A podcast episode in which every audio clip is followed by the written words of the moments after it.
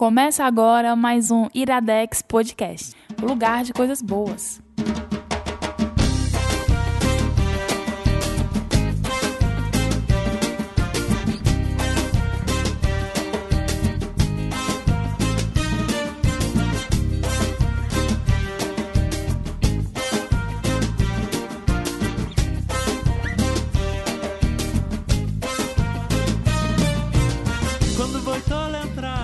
Começando mais um Iradex Podcast. Baixei a música no tempo errado e a pessoa que eu vou me direcionar para falar hoje, já que é quem tem, é, quem não. se ofereceu. Caraca, é muito Roberto Rudinei. bom. Olá, pessoas. Olá, Brasil. Olá, você de casa. Tudo bem? Rudinei, Oi. a gente hoje vai gravar um programa que tá dando continuidade ao que a gente já começou a fazer e prometeu que vai fazer mais, que é trazer as pessoas das podosferas cearenses Aí aqui. sim. Mas hoje tem uma pessoa de cada um dos dois podcasts favoritos pra mim do Ceará. E são os meus dois integrantes favoritos desses podcasts que estão aqui. Olha só. Entendeu? Caramba. Eu fiquei com ciúmes. Eu tô falando dos podcasts que não são da Ripa, ah, entendeu? tá, ok. Vou fingir que acredito. Do jeito que você Camila ilude. Freitas, do Olá. Indo e Voltando, que já esteve aqui conosco algumas vezes. E Pedro Felipe, do Budejo, que também já gravou Sem Fim Já conosco. Mas agora tá para gravar Iradex Podcast. Gravou Fala aquele... mais sério. Aquele. Aquele Aquele que acabou com nossa reputação. Sim. que esses dias o Pedro divulgou esse Sem Fim. E Foi, disse que não coragem. tinha divulgado até então, porque tava com vergonha. Meu povo, eu ainda, Solta aquele tava, ali no grupo da família. eu ainda tava assim, aceitando pra mim que aquilo tinha acontecido. Aí quando eu escutei, eu disse, ai meu Deus, que maravilha, tem que divulgar isso aqui. Eu fiquei com tanto receio que eu mandei pra todo mundo, pessoal, escutem e aprovem antes. Foi. Ele me mandou, ai Pedro, é, é, tu aprova. Ô amigo, pelo amor de Deus, putaria comigo mesmo. pelo amor de Deus. Então já fica a deixa, se você não viu, escute esse sem fim. Eu não lembro agora como é que tá o nome Escute dele. com fone de Mas ouvido, né? tá linkado. É, quando não puderes errar, não te demores. Frase da Camila. Sim. Muito bom.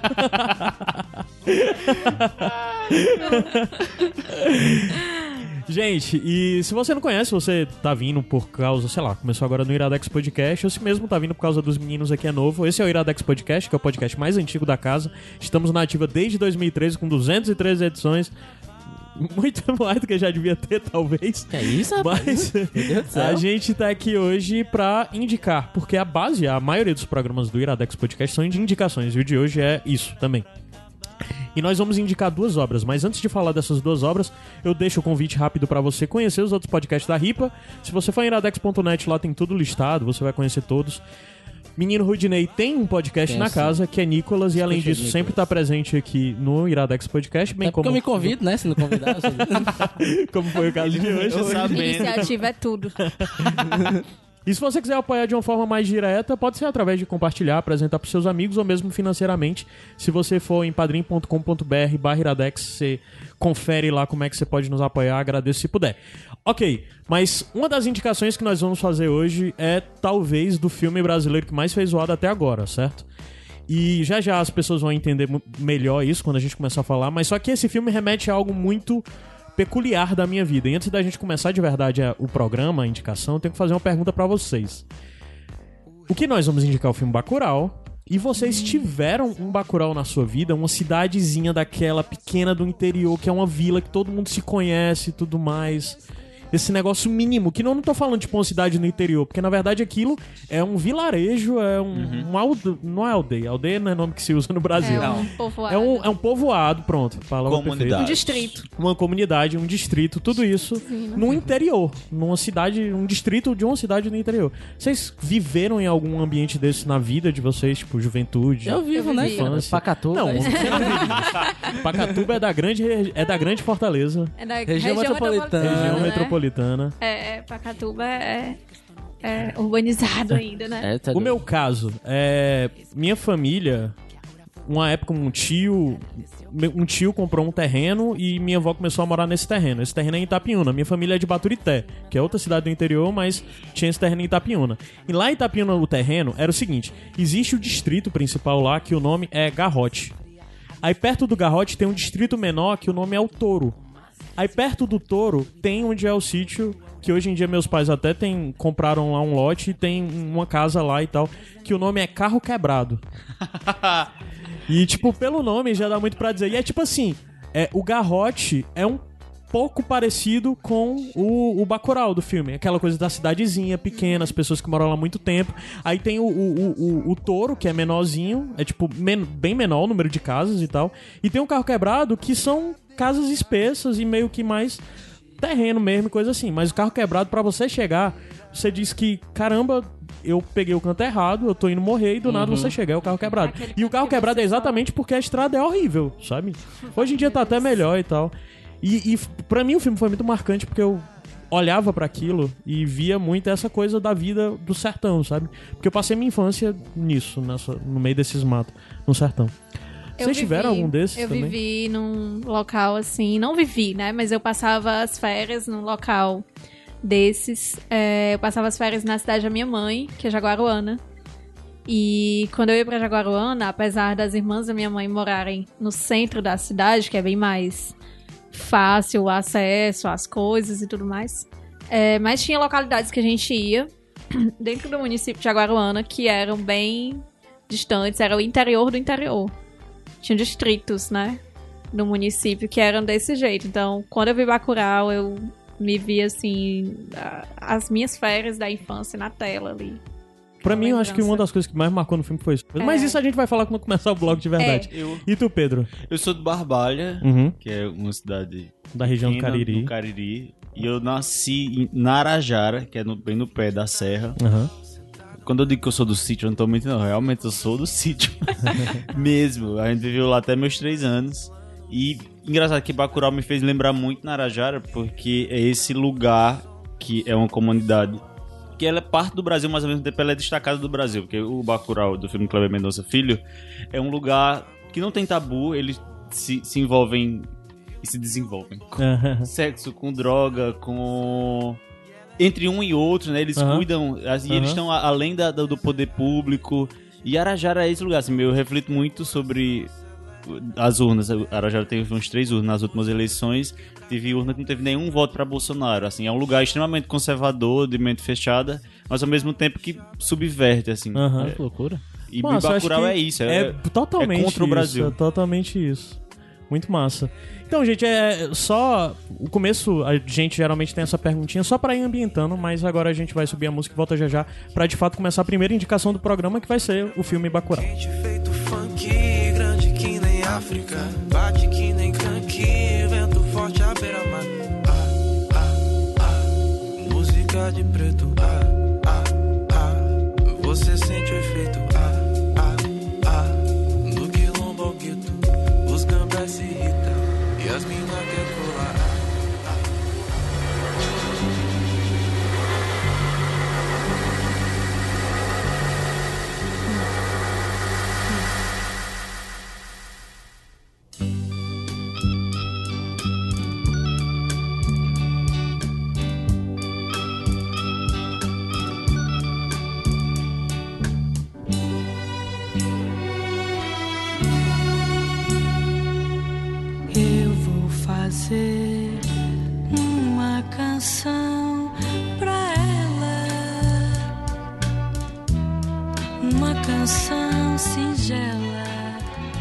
Iradex Podcast de volta e voltando nesse clima. Porque o filme já começa com Gal. Tipo, ah, caralho, só o começo do filme. Já tô todo arrepiado, só de e o lembrar. espaço sideral. É, cara, que, que foda, que filme lindo. Desde o começo já vou dizer que esse, essa vai ser uma indicação que basicamente a gente vai elogiar o filme repetidamente, Sim. dizer o quão incrível e genial ele é. E pra que, por favor, se você se interessar por isso, que eu espero que você se interesse, vá procurar ver o filme quanto antes. Correndo. Porque é muito importante que o filme vá bem na bilheteria nessa primeira semana, nas primeiras semanas, né? Sim. Mas quem é que pode dar uma sinopse do que é o filme Bacurau, dirigido né, pelo Juliano Dornelles e o Kleber Mendonça Filho, que é, inclusive a gente já, aqui no Iradex eu acho que do Kleber Mendonça a gente já falou, mas só do, Aquários? do Aquarius, né? Mas quem pode dar uma sinopse do que, que é o Bacurau? Sou péssimo com sinopse. Explica, Camila. Eu também sou péssima, mas eu vou Eu não tentar. assisti o Vai. filme, então é Já. sua responsabilidade. É, Bacurau é um filme sobre... É um suco de Brasil, né? Pra ser bem redundante, assim. Mas Bacurau, ele resgata parte dessa memória afetiva no interior e tudo, e lança alguns questionamentos, assim. Eu, eu vi por esse lado, né? Ele lança alguns questionamentos sobre, sobre o Brasil que a gente tá vivendo agora, né? É, é uma cidade que não aparece no mapa, é um distrito, né? Uma localidade que não aparece no mapa. E que aparecia antigamente, Aparecia né? pelo que- antigamente foi, Sumiu. digamos, É. varrido do mapa, Aham. né? Não apareceu mais. E em algum momento esse, esse povoado passa a conviver com ameaças de é, pessoas que não são daquela região e uma série de, de acontecimentos trágicos, né? é, passam a, a, a fazer parte da rotina dos moradores lá do povoado que vão se reinventar para lidar com isso. Ótimo. Olha só. Eu falei Ótimo, você sem falou entregar muito- o Você filme. falou muito bem. Sem entregar o filme. O interessante é que a gente vê que logo no começo, assim, enquanto tá tocando o, o não identificado da Gal, é, a gente vê que esse filme se passa num futuro, né? Que é um futuro que não é apontado de quanto tempo. Mas a cidade de Bacurau é no Nordeste, obviamente, e em Pernambuco, né? Eles deixam claro que também é em Pernambuco. E assim, não vou falar muito bem, mas parece que é uma, re- uma reconfiguração do país de uma forma geral. Ele dá uma deixa muito pequena no filme que explica que é isso. Que o país é diferente, que o mundo é diferente. Então, várias vezes você tá vendo o filme, você fica pensando se esse filme é uma distopia ou se é uma utopia, porque de certa forma aquele ambiente que eles vivem é um pouco utópico, mas pra quem conhece o sertão, quem conhece o interior, vê que não é tão utópico assim, como exatamente no que tu retratou na tua infância, né, do que tu viveu.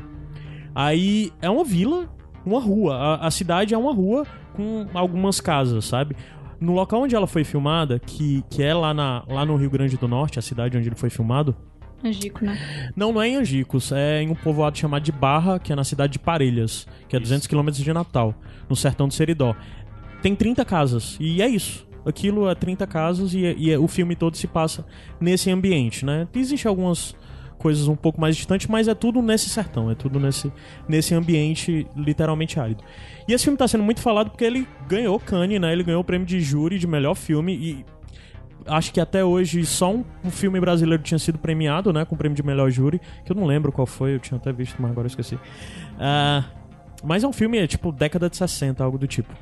E a gente vê as coisas a partir do ponto de vista, principalmente, daquelas pessoas que moram ali, né? Que são pessoas muito distintas entre si, mas que têm um, um forte senso de comunidade, assim. Sim. É, acho que pra gente falar, talvez fosse interessante apresentar alguma das pessoas que a gente vai conhecendo, né? No decorrer do filme, algum desses personagens. É. É, Só, só uma dúvida minha aqui, que eu não assisti o filme, eu, por gostar muito de aquários, eu Aham. resolvi não ver nada sobre o filme, eu vi só imagens, sabe? E eu tava meio perdido pra tentar encaixar esse filme em algum gênero. Dá pra encaixar? Qual gênero que esse filme seria? Porque eu não sabia desse lance futurista aí, sabe? Interessante, porque assim. Esse filme são muito. É engraçado porque os diretores, quando falam sobre isso, eles dizem que esse é um filme de gênero. Mas só que ele não é só de um gênero. Vai. Ele é de muitos gêneros é um diferentes. multigênero. Porque tem hora que você tá vendo algo que parece uma ficção científica, tem hora que você tá vendo parece um filme de ação, tem hora que você tá vendo parece um filme de horror, de terror. Caraca. Meio faroeste também. É. Faroeste, o Western é uma grande referência. Cara, é, é- é impressionante o tanto de coisa diferente. É quando eu digo, como tem hora que você olha pra esse filme e pode pensar que ele é uma distopia, ao mesmo tempo que você pode pensar que é uma utopia, ao mesmo tempo que você pode estar pensar que ele tá se passando agora, porque existe ali um cenário que você disse, isso poderia ser agora mesmo, sabe? Sim. E, e esse filme é muita coisa ao mesmo tempo, de verdade. É.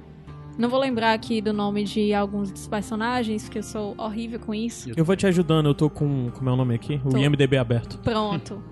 É, eu acho que uma das personagens ali centrais é aquela dona da bodega, né? Sim, sim. Maravilhosa ela. É, Sim. tem uma, tem uma dona da bodega lá, que eu não sei como é o nome da mulher. É, eu também não lembro o nome dela é agora. Suzy Lopes o nome da atriz. Da atriz, né? Ah. É. Aí tem, tem a Kenga do lugar, né? Que é, Uhum. é a vida social de Bacurau. É, tem ali uma, uma Kenga, que tem um trailer, né? E o DJ. Achei é interessante. E é um container, é, né? É um container, um trailer. É um cabaré é um container. container. É. Pra que motel container? Tem um cabaré container. É em cima de um caminhão, né? Um container em cima da. Um trailerzinho maravilhoso. Caraca, um cabaré móvel, que conceito. Um cabaré móvel, um conceito, né? Tem Sertão um é DJ com um vanguarda. paredão, né? Que ele fica. É como se ele fosse o repórter do lugar. Ele sai É. botando notícias na É. praça É, e ele é, o, ele, anunciando é as o, coisas. ele é o publisher do lugar ali, né? É, e ele é muito o padrão, inclusive, do, do cababom forrozeiro, Do né? cabo não? bom forrozeiro, é o cara que Total. usa uma corrente no pescoço, um óculos, né? Manda um É. alô pro meu patrão Rogério Bild. Total, total. Ele é desse jeito. E esse cara, ele... É o cara que faz a comunicação, Ele né, de uma forma geral. E organiza ali o cidade. comércio, aparece é, isso. né? É. Existe uma, uma- um nível de...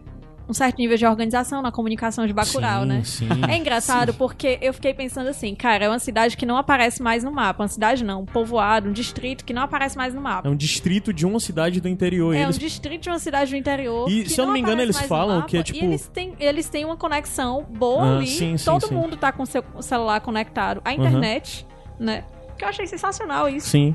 E eles têm uma comunicação organizada, né? Tem ali uma pessoa passando é, informações, olha. Eles têm todo um esquema de entrada. As pessoas, quando estão entrando dentro coisa, já é comunicado, ó, tá entrando Isso. gente e tal, não sei o quê. Tá entrando gente, vai chegar aí em tantos minutos, não sei o que. Tem uma certa organização, né? Tem. Esse, esse nível de organização da comunicação que mantém ali os moradores, de certa forma, unidos, né? Mantém uma, uma, uma união ali daqueles moradores. É interessante isso aí que tu falou, porque eu lembrei de um detalhe muito. Quando eu comecei a ver o filme, uma coisa Ah. que eu vi era todas as pessoas andando de moto e ninguém com capacete, né? Aí eu tava até com a minha amiga do lado, a Rafa, e eu disse: caramba, ninguém usa capacete. É igual ao interior. Igual, igual ao interior. interior. Aí Todo depois mundo isso é uma bis, retratado. ninguém usa capacete. Exato, aí depois isso é retratado quando aparecem pessoas com capacete e há uma conversa com essas pessoas. Não, é porque vocês chegaram aqui com capacete. Isso, é Isso é um- estranho, né? Isso é um sinal de perigo, né, pra eles, por isso que eles ficam tudo já. Inclusive- isso era perigo, porque, por exemplo, lá em Nova Olinda,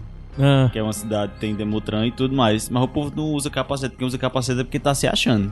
Ah, Ah, é? é? O certo é você andar com quatro pessoas pra cima numa moto. Exatamente. Quando uma pessoa tá andando com duas, o povo já fica, ih, lá vai aquela se achando. Eu fiquei pensando se era isso, não precisa de cuidado, porque, é, enfim, é como se eles cuidam tão bem um dos outros que Sim. ninguém vai sair andando em alta velocidade, ninguém vai atropelar ninguém, ninguém vai Sim, bater no sim, carro de sim. ninguém. Eu achei que não era uma coisa assim, tipo como a gente tem aqui em Fortaleza, que em algumas localidades você não pode entrar de capacete porque repre- representa risco, Perigo né? certo. É, é, não entre, é, baixa o vidro, tira o capacete, aqui quem manda é facção tal, Aham. entendeu? E lá eu não, não vi dessa forma, eu vi que era mesmo uma coisa de estranhamento. É, algo da um certo cidade, estranhamento, né? né? Ei, mas vem cá, uma coisa. Tipo assim, os personagens que vocês estão descrevendo estão parecendo pra mim muito um estereótipo do que a gente vê no interior, né? Então, esses são os primeiros que de fato são estereótipos, mas Isso. depois vai mudando um pouco. Por exemplo, existe algo muito legal do filme que até pra quem vê assim, já é interessante saber dessa informação pra observar. Existe algo lá que a cidade aparentemente é, tem uma grande família ancestral que é responsável por muitas coisas, que é representada até pela família da, da, da Carmelita, né? Isso. E é uma família de educadores. de Assim, educadores e ele assume o, o- o Plínio, né? Sim, o nome Plínio. Ele assume um papel de Que é líder filho, né? comunitário, né? O filho Sim, da Carmelita. total. Ele é o líder comunitário Ele total. assume o papel de líder comunitário. Letrado, né? verdade. É, ele, na verdade, ele não assume o papel de líder comunitário. Ele é o líder da, Aham. daquela comunidade ali. Mas, como o Estado não chega lá, ele assume o papel de um prefeito de fato e de direito, né? Sim. Como o prefeito do, da, da- do município, ele é só virtual. Aham. Então ele assume o papel ali de prefeito, uma pessoa a quem as pessoas podem recorrer. A gente vê muito isso em cidadezinhas pequenas do interior. A prefeitura, a Uhum. casa do prefeito, todo mundo sabe onde é. A prefeitura é sempre aberta, não tem um guarda na entrada. Você entra, fala com o prefeito, o prefeito tá lá despachando de bermuda, entendeu? Então Uhum. é uma coisa bem interior mesmo. Até porque o prefeito, geralmente, cidade do interior, é uma pessoa do meio ali, sabe? É uma pessoa do meio. Todo mundo tomou cachaça com o pai dele, ele Isso. tomou cachaça com todo mundo. Não tem aquela distinção, entre aspas, que você tem, sei lá, aqui, que, o- que o prefeito é meio inacessível.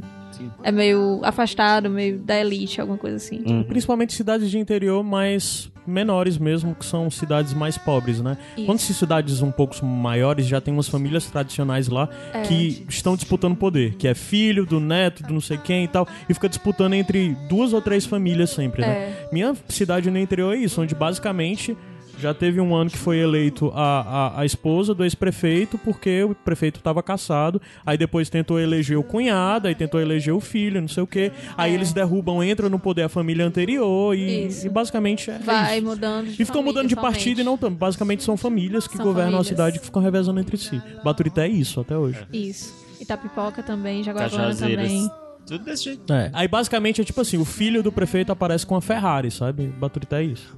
É, uma coisa assim, eu, eu já observei isso em algumas cidades daqui, mas eu tava observando isso em Acarape, né? É, tava vendo, o prefeito lá, ele é médico e ele atende aqui em Fortaleza. E, tipo assim, o, o nível de vida que ele, a esposa e tal levam é uma coisa distoante da cidade. Então, É, acaba total. virando, além de prefeito, influencer, né? Olha, eu quero... é, quando eu crescer, eu quero ser que nem o fulaninho de tal, que ele tem um carro assim, ele faz uma festa assim, ele se veste assim e tal. São fotos que não condizem com a realidade, sabe? É, É, teve um Cara, tu caso, acho que faz uns 5 anos, de uma menina que era prefeita, menina mesmo, que ela tinha uns 20 e poucos anos, foi eleita prefeita numa cidadezinha do Piauí. Piauí que é um estado extremamente pobre, era uma Hum. cidade muito, muito pobre. E ela farrava muito. Ela foi presa porque era um negócio assim absurdo do Era tanto aquela dinheiro que Lidiane, ela era? cavou. Eu não lembro o uma nome loura. dela. Era uma loira. Super nova. Era Eu acho que ela tinha 25 anos no máximo. Meu Deus. E ela teve que ser presa porque não, não tinha o que fazer, tinha que prender uma louca psicopata daquela. E você vê como isso que é violento. Como é que pode você tirar milhões e milhões de uma cidade paupérrima, você tirar de posto de saúde, tirar de escola. Isso. Percebi isso em Bacurau também, né? Muito, Quando- muito. É quando bem a gente retratado. vê- É, é tão uma- um desenho bem feito do interior que você vê tudo nos mínimos detalhes, assim, aquela cadeirinha, aquela cadeirinha que, que é de- daquele material, não sei qual é, mas tipo um canozinho de plástico, assim, um- uma fitinha de plástico, aquela Hum. cadeirinha com a cara de interior. É que é- eu sei como é o nome Sim, dessas sim. cadeiras. É cadeira de. O pessoal chama de macarrão, que é aquela que é enrolada assim. É. de- é cadeira Pronto, macarrão. essa daí mesmo. Que tem aquelas cadeiras de balanço e Sim. aquelas que você que, que não balança, mas é meio redonda, você deixa na calçada. Sim. Aquela Aham. ali é a cara de interior. Você coloca aquela ali debaixo de uma árvore qualquer Aham. e fica lá e toma café de tarde, vê os carros passando e tal. Não, direção de Achei- arte do filme é impecável. Não É. tem nada. Muito, Não muito, tem muito nada que boa. não. É, é, assim, uma das coisas que eu acho que. que até do cinema do geral do Kleber Mendonça, ele é muito bom em fazer você acreditar naqueles ambientes e que naquelas pessoas. Ele overexplora situações, os momentos, umas coisas que às vezes não necessariamente são é, interessantes pro, pro, sei lá, pro que vai acontecer a seguir, né, pra trama principal, mas a coisa de ambientar, de fazer com que você se senta, se sinta, que você acredite naquela aquela realidade. Eu até quero que as pessoas que estão ouvindo isso, que vão assistir o filme, que não tem essa vivência que a gente tem por ser cearense, conhecer esses interiores e tal, que vejam se passam pelo sentimento que eu tive, porque eu olhei ali e eu acreditava piamente naquela comunidade. Sim. Total, pra mim eu, eu, eu via aquilo, sabe? Eu via a Era interação das real pessoas. demais, é real real demais. demais. É, é muito bem feito, porque ele demora um bom tempo desenvolvendo isso e desenvolvendo, É. inclusive, as relações, quem tem problema com quem e tal. Não isso só a é ambientação, incrível. né? Mas, tipo, a, a- as características das pessoas, né? É uma Aham. velhinha fumando cigarro, assim. É, É aquela Kenga que é a tia gaiata, que todo Sim. mundo tem uma tia gaiata na família, tia esculhambada, né? Cara, é muito real aquilo ali. É Olha, muito O interiorzão, museu foi que eu família. achei de tão, tanto cuidado pra fazer aquilo ali. As peças daquele museu. É, pô, o museu é, foda. o museu é incrível. Aquela paredinha de pedra É, de é lindo. fora. É tudo lindo. Muito interior, gente. Uma das coisas que é, a, a gente falando, continuando em personagem, tem uma personagem muito importante no filme, né? Que é a personagem da Domingas, que é a médica da comunidade. É. Que logo de cara é apresentado uma personagem que depois é explorado outras facetas dela. Isso já mostra o grau de complexidade de todo mundo ali. Isso. Que ninguém é uma coisa só, né? E, a, e é interpretado pela Sônia Braga, que é a médica, né? Ah, e, e, e depois disso vão aparecendo os outros personagens. Tem as pessoas que são citadas, que a gente não sabe quem é, como uma pessoa que é procurada pelo Estado, né? Que é o Lunga, né? Que aparentemente tem um grupo de, de bandidismo, assim, pelo, exatamente na coisa do sertão. Isso já remete a muitas coisas clássicas da história do sertão Sim. nordestino, né? E tem um outro personagem que também é muito importante que a gente vê, que é alguém que, pelo visto, já andou pelo errado e tá procurando andar pelo certo, né? Que é o Pacote, Isso. que até ele pede pra não ser chamado de Pacote. Mas todos esses personagens vão sendo desenvolvidos, muito bem desenvolvidos, antes de aparecer o que depois é mostrado pra gente como o conflito, né? Como o ponto de, de virada do filme. E como não podia faltar, né, em todo o interior tem a figura do prefeito lá, né, que é Tony, Tony Júnior, né? Tony Júnior. Tony Júnior. Tô adorando o nome das o pessoas Tony. Júnior, ele é, ele é muito o desenho perfeito do prefeito do Aham. interior, né? No nome, no jeito de falar, no- na, na característica dele, no jeito de se vestir, no Aham. discurso, aquele mesmo discurso que não é um discurso só de prefeito, de político do interior, que é um discurso muito de político da capital. Total. Vamos trabalhar juntos, Uhum. sabe? Eu conto com vocês. Vamos buscar melhorias. É uma coisa genérica demais. Aham. É um discurso muito genérico. O que é o ideal, assim, da maneira como o Bacurau se relaciona com, com o Tony Júnior? É porque é com cinismo. Eles respondem o, o- as atitudes do, do Tony com cinismo. Quando ele vai lá pra fazer o, o, o discurso dele... Não é discurso, chama, como chama? Quando o prefeito vai no lugar pra fazer um comício. Um comício. É tipo isso que ele vai mesmo, porque ele tá com o carro que tá Corpo perto das eleições, né? E aí, É. aí eles, e Bacurau reage com extremo cinismo. Que era o que a gente Isso, deveria fazer. Deveria nem estar É. lá pra escutar o que um político tem pra falar. A gente Pronto. deveria simplesmente ficar dentro de casa e nem sair. É. E a segunda parte, que seria com spoiler, assim, quando o Estado reage com, com violência, eles também reagem com cinismo. Sim, Aqui sim. quem assistiu o filme sabe que... Aham. Eu fiquei esperando que eles fizessem uma coisa e eles fazem uma coisa muito melhor. Eles Aham. simplesmente tentam ignorar. É muito surpreendente. é, Nem, nem gosto da palavra surpreendente, que eu acho muito, sei lá. Não gosto, acho muito Como paulistano falar surpreendente. É. Aham. Mas eu acho que, que Bacurau é tão complexo, compra- contraditório de um jeito e extremamente interessante porque as pessoas reagem desse jeito a um político que não faz absolutamente nada, como são boa parte dos políticos, né, de, de cidades miseráveis. E eles vivem lá sobre a completa Que eles- falta de é, Estado, né? Eles vivem lá sobre a completa falta de Estado. Os políticos dessas cidades muitas vezes se, a- se aproveitam assim, sabe? A cidade já, já precisa de tanta coisa, a população já, já é tão sacrificada. E ainda assim os políticos são exatamente como o Tony Júnior, né? Olha, É. eu fiz o mínimo e vocês deveriam me agradecer, né? Porque é Sim. muito difícil. Se você estivesse na minha pele, É. Queria é- ver se fosse vocês aqui, é, né? queria ver se fosse vocês aqui.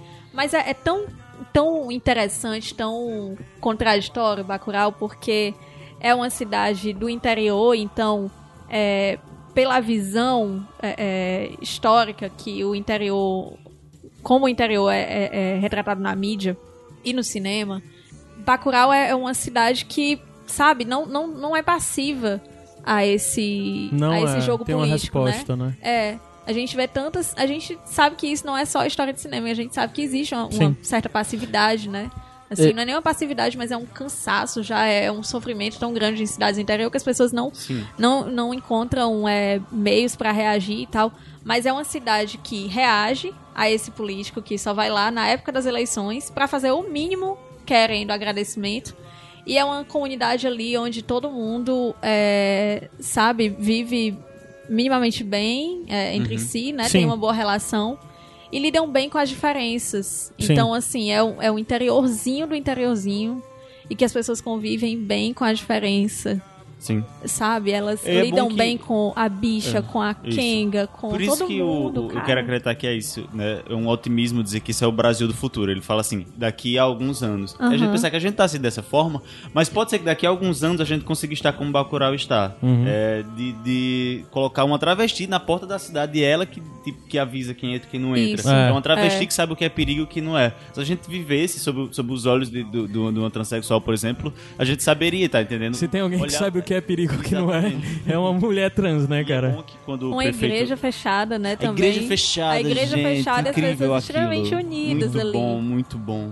É porque a igreja é exatamente é um evento, né? A igreja abrir é um evento. A igreja tá sempre fechada, mas o cabaré tá sempre aberto, né? Isso. A escola Porque tá se as aberta. pessoas transassem mais do que fosse pra igreja, a gente estaria muito melhor. Olha aí. Mensagens subliminares. É bom assim, que ele não faz uma crítica à igreja. Não, não faz. Ele religião, a simplesmente retrata. crença. Ele simplesmente retrata. E por acaso a É. igreja tá fechada. Eu adoro que tem, tem também não é spoiler dizer isso. Tem um, um cara que do nada ele se toca que a igreja tá fechada. Aí ele chega, a igreja fechou. Aí Sônia Braga passa uns 5 segundos olhando pra cara dele e diz: Seu Antônio, a igreja tá fechada há anos. Muito bom. É porque de fato é uma aldeia. Pra ter uma ideia, pra chegar até a cidade que ele faz parte, que é uma cidade muito pequena, é duas horas de carro, sabe? E é um negócio realmente esquecido. Então, como é? Um, um padre vai ter uma congregação lá dentro? Não tem. Tem o quê? Deve ter cento e poucas pessoas morando Sim. ali, sabe? E são pessoas que realmente são famílias. E é um negócio muito pequeno. E uma coisa, a narrativa inteira, a gente tá falando muito sobre a vila, mas é porque a vila é muito importante.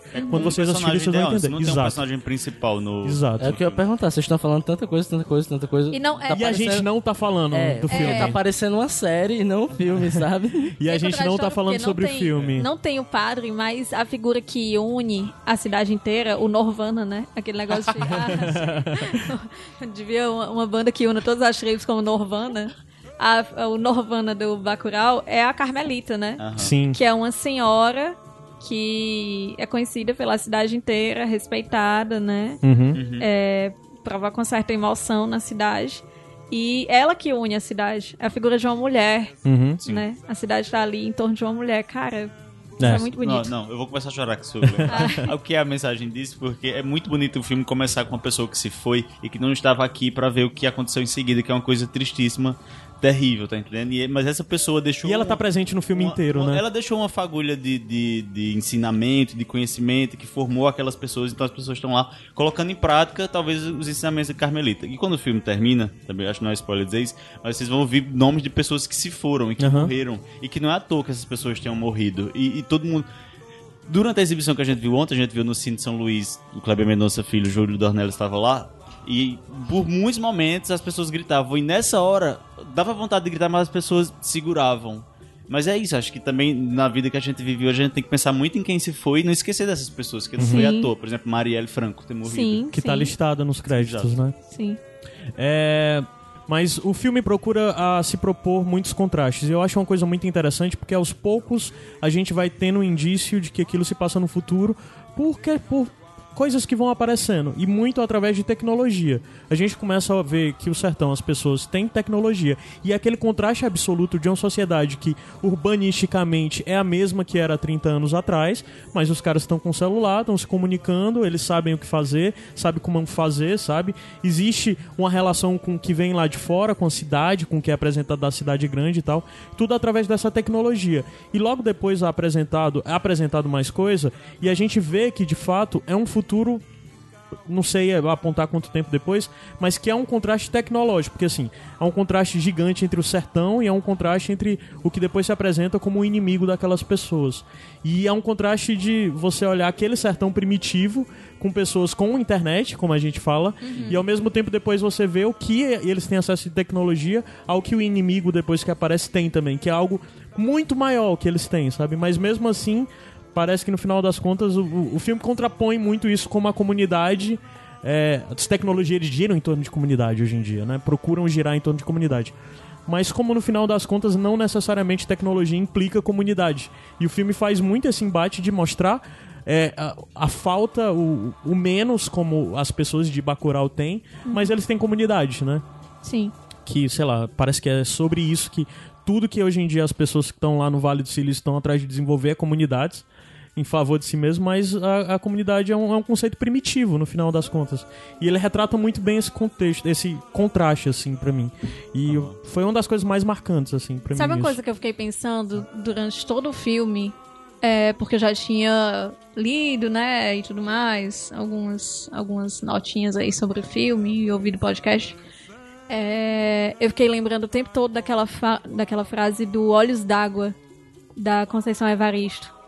Que ela fala lá em determinado momento do livro: A gente combinamos de não morrer. Sim. Ah, é Cara, dela? é. Ah, tem até uma música. Aham. Achei, achei incrível e fiquei lembrando desse filme todo. Sim. Muito massa. Nossa. Eles combinaram de nos matar e a gente combinamos de não morrer. Isso é foda. Fiquei pensando nisso. Que- É, e, e, assim, e, assim, quem viu o trailer pelo menos viu que o filme tem alguma violência, né? É retratado violência. Mas, cara, é algo tão marcante como a violência é retratado como último ponto, sabe? Sim. Pra. Como parece que eles, aquelas pessoas estão ali intocáveis, sabe? E como é tudo apresentável, sempre quando você vê violência, que vai ser retratado violência nesse filme, vejam até onde as pessoas de Bacurau estão ali procurando não ter violência, sabe? Sim. Isso é muito marcante, isso é muito marcante. E, e assim, é outra coisa que eu tenho muita gente visto falar que a gente até fez piada no Iradex Podcast passado, que basicamente toda vida que nós falamos hoje em dia sobre coisas, sempre tem que ter as palavras é, como é necessário. Necessário. Eu tô enjoado dessa Eu série, ó. também, cara. Ai. A piada é exatamente isso, né? Que, tipo, é. é- Eu esqueci. É necessário em outra palavra, Necessário, mas. gente, genial. É. lá. E basicamente a gente sempre tá repetindo isso, né? Ah, esse filme é necessário. E você pode falar sobre esse filme, sobre essa perspectiva. De que, ah, esse momento que vivemos, esse filme é necessário. É, ok. Mas só que eu acho que esse filme vai tão além, porque esse filme não precisava ser um filme que tá acontecendo agora, sabe? Ele não precisava ser um filme que, ai meu Deus, o Brasil precisa desse filme agora. Não, pra mim, o Brasil precisa desse filme, ponto, sabe? É atual e necessário, as palavras. Outra palavra é atual. É atual, Porque muita gente vai dizer, verdade. ah, esse filme é tão atual, tão... E, e, assim, é... Existe um negócio muito foda de como ele retrata, como a gente já disse. Tem personagem gay, tem, tem personagem Trans. trans, tem.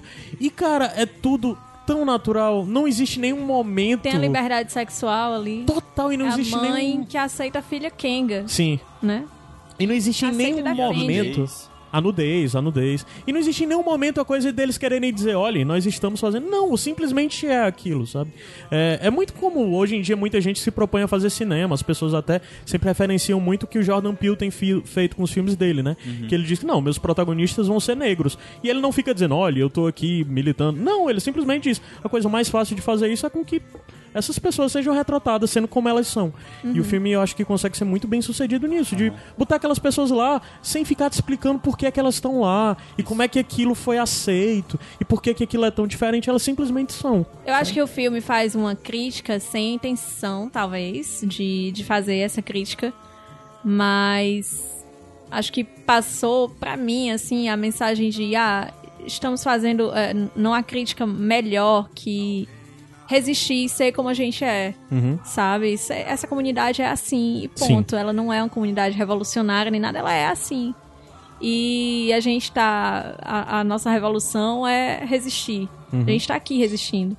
Não tem aquela, aquela intenção de, ah, vamos militar aqui Mudar e o tal. mundo. É, mudar o mundo. Não, vamos existir. Existo porque resisto, né? É. Acho que é isso, Bacurau. Kleber, Kleber é muito inteligente, assim, ele é uma pessoa que é genial porque ele é muito inteligente, é tudo muito milimetricamente posicionado ali, tudo feito com, com muito cuidado.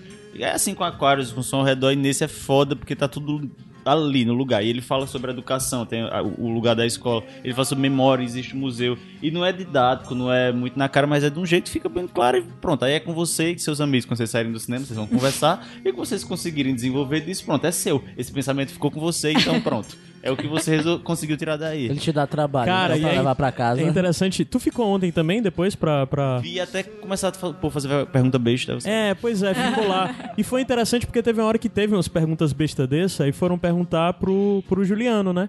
E ele disse, cara, não sei não a resposta. Não sei a resposta, o que, é que tu acha, sabe? E ele não responde algumas questões do filme. Ah, e tal hora que tá acontecendo, aquilo tá acontecendo, porque ele disse, não, não sei não, a gente não pensou nisso não. Tá retratado lá, ele cabia, cabe perfeitamente dentro do filme, eu não vou dizer exatamente o que é, mas eu não preciso estar agora desenvolvendo um mundo, sabe?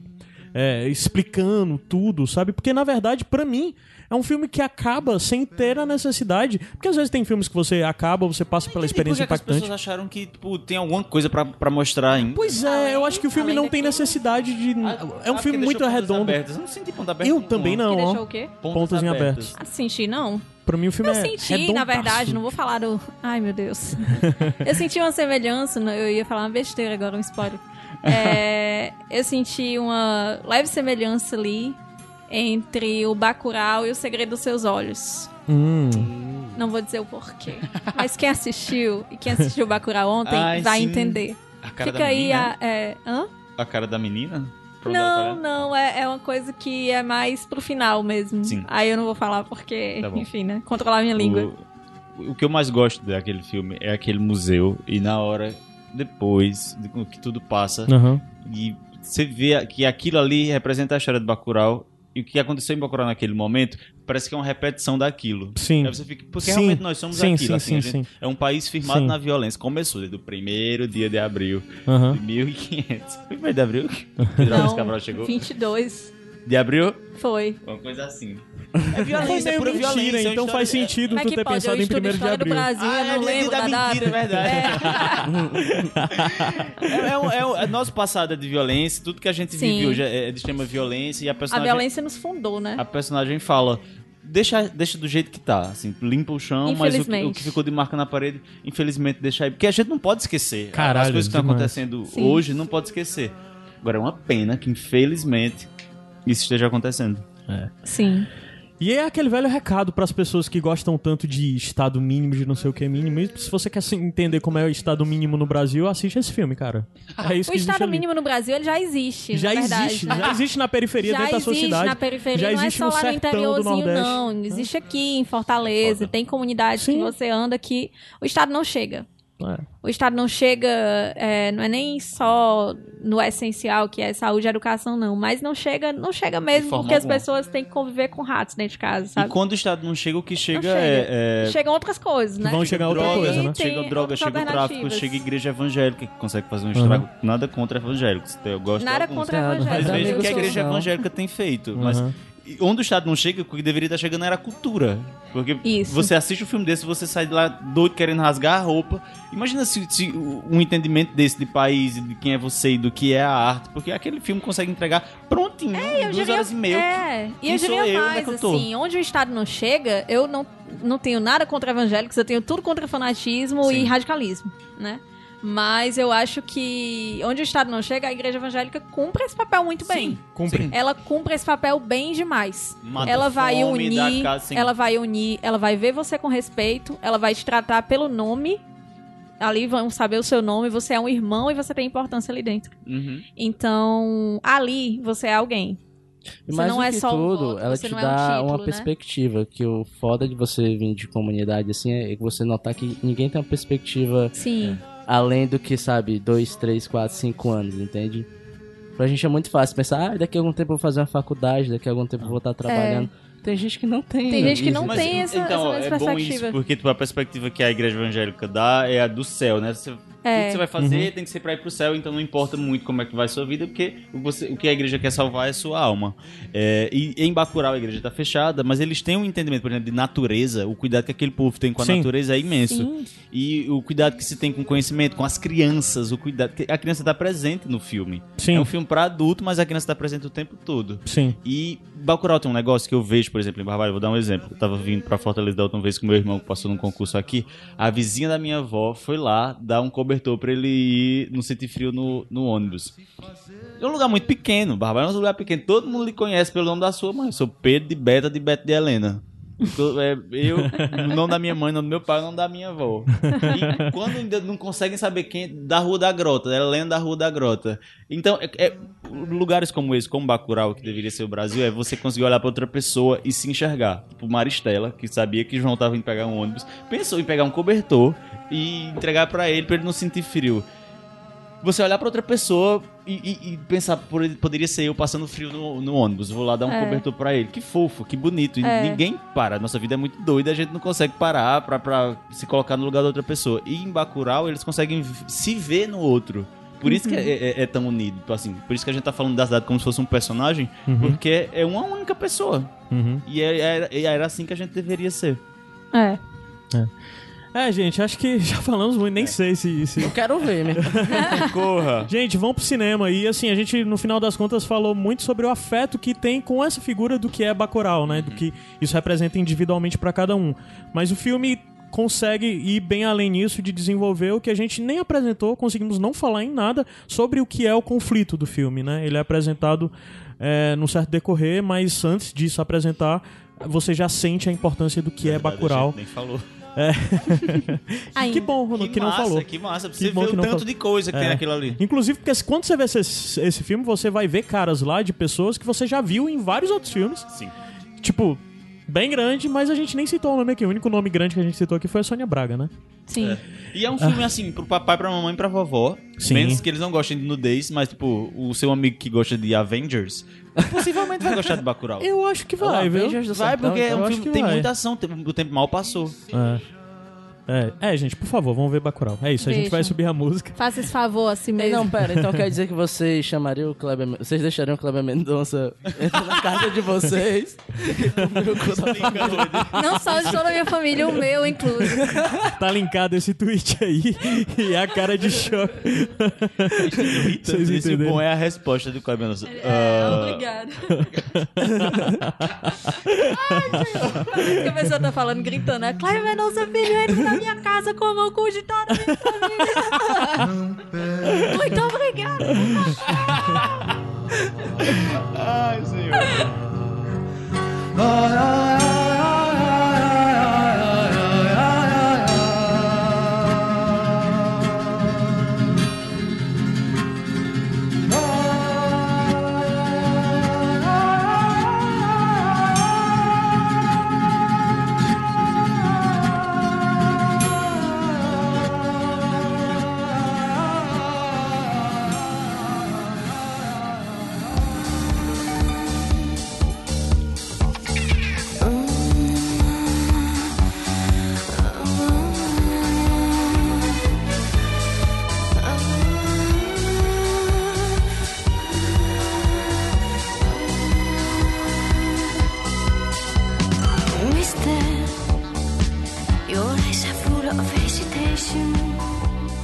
Iradex Podcast volta. Vamos pra segunda indicação da Camila, que tá com hamburgão do McDonald's na boca.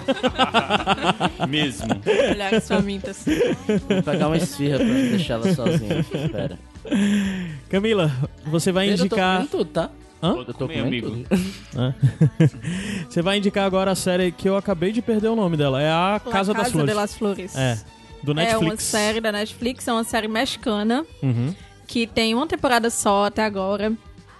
E é uma série que, que retrata um drama familiar, né? É numa uma família tradicional mexicana, que é uma família que serve como um modelo, né? É uma família que aparece nas revistas e tudo mais. É aquela família que todo mundo quer ter, uma família que não, aparentemente não tem desavença, não tem. é, é, não tem nenhum. nada de errado acontecendo. E a série mostra exatamente o contrário disso. Mostra vários conflitos acontecendo, mostra a família ruindo ali. É muito engraçado, tem muito esse, esse, essa cara de novela mesmo, essa coisa mexicana. É muito engraçada, muito boa. Fui assistir porque eu tava buscando alguma coisa leve pra ver na Netflix. E achei a, a capa bonitinha e tal, comecei a ver, gostei muito. Tem alguns atores consagrados, mexicanos. É muito bem produzida. E E a original, né? é Netflix original mesmo? da Netflix. Original da Netflix. E ela tá com a segunda temporada pra ser lançada agora dia 18 de outubro na Netflix, né?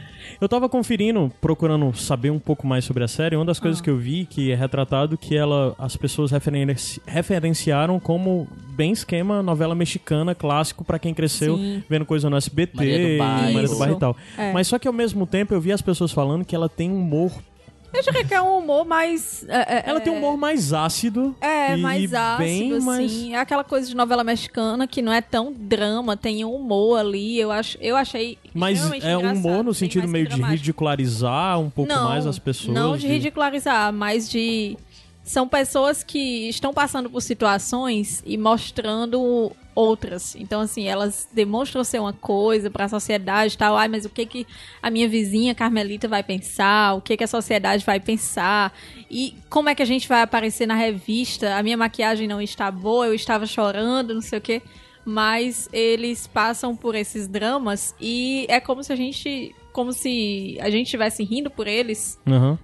como se a gente estivesse rindo é, justamente pela desgraça deles. Eles não, não acham graça de si mesmos, mas eles estão ali até os joelhos, cheios de desgraças dentro da família.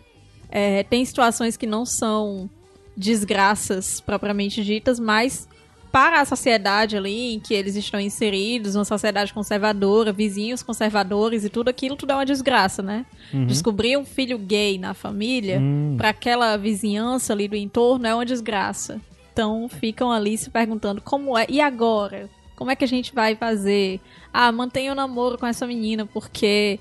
É, para manter as aparências, pra sair na foto e tal. E o rapaz, ele só mantém o namoro de aparências, né? É chantageado e tudo.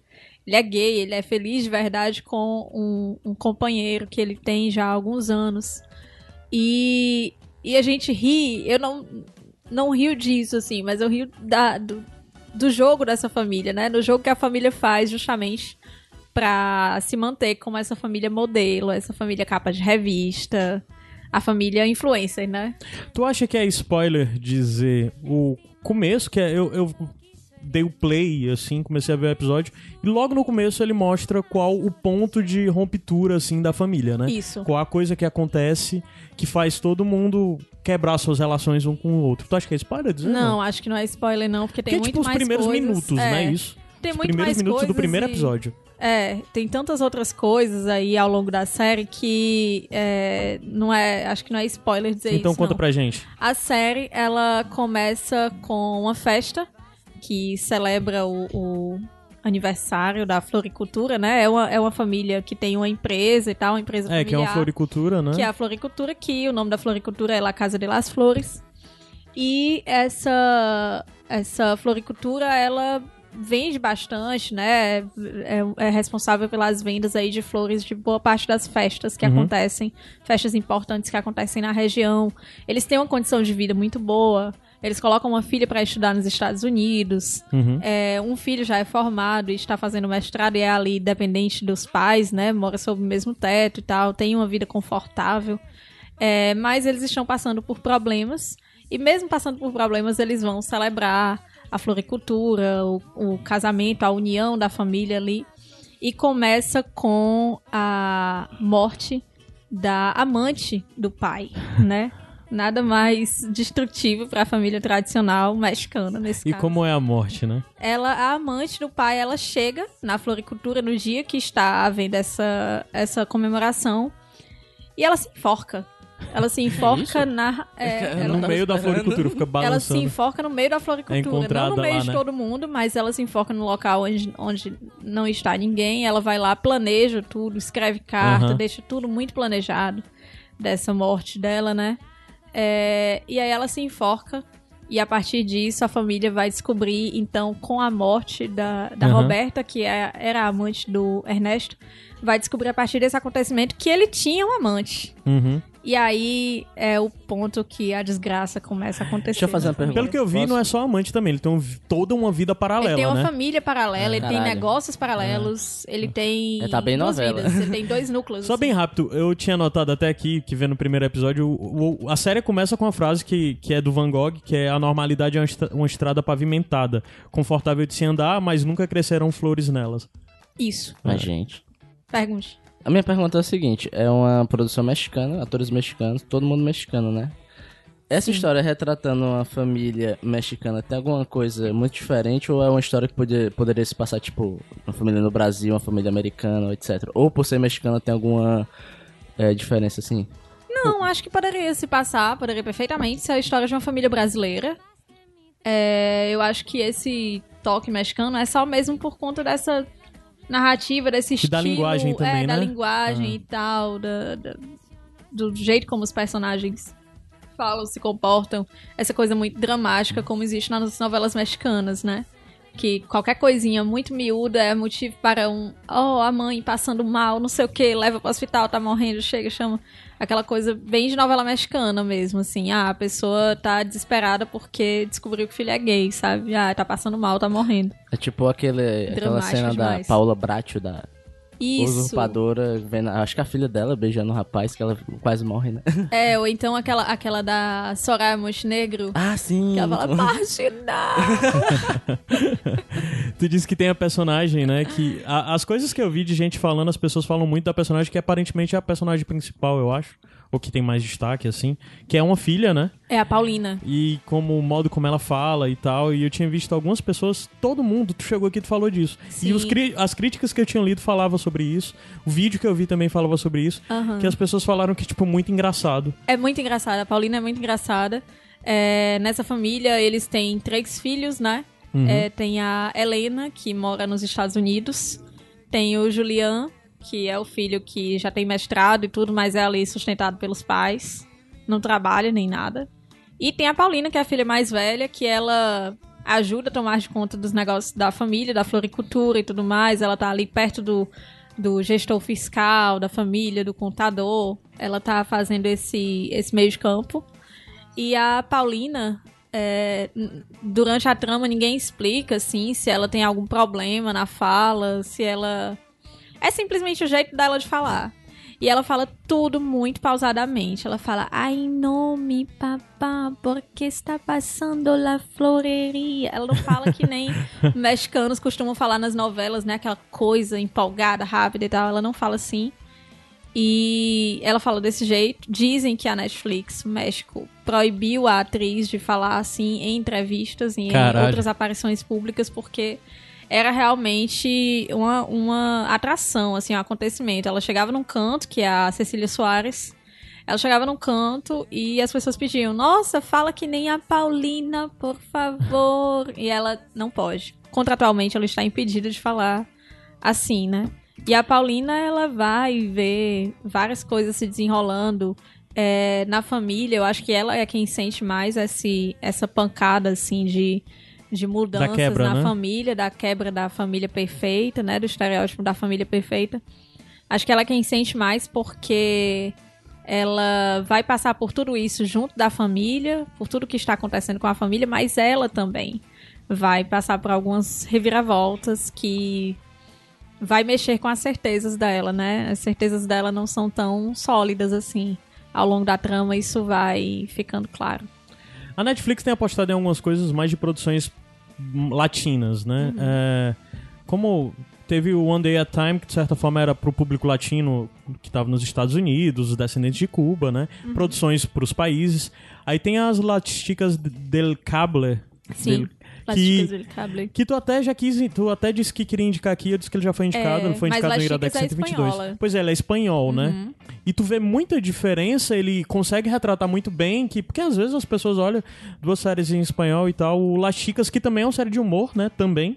É drama e tem É. humor, um pouco de humor. Sim. Mas são totalmente diferentes, né? São assim, totalmente tom delas. diferentes. Mas também tu nota diferenças no sentido da narrativa por causa dos países onde elas se passam. Sim, com certeza. Não só pelos países, mas também por conta da, da história, né? Uhum. É, La Casa de las Flores está mostrando uma família moderna, conectada, é, que as pessoas aparentemente se amam e estão passando por desafios, desconstruindo preconceitos, é, faz, re- revivendo esse amor um pelo, uns pelos outros. Uhum. E Las Chicas está mostrando ali a busca pela emancipação feminina na Espanha dos anos 20 e 30. Uhum. São mulheres que estão buscando entrar no mercado de trabalho, é, ter respeito, serem ouvidas, serem respeitadas dentro das, dentro das próprias famílias, pelos companheiros, não morrer na mão dos companheiros. Então é, é bem diferente. É, bem diferente mesmo. É muito diferente, muito diferente. Acho que é, é,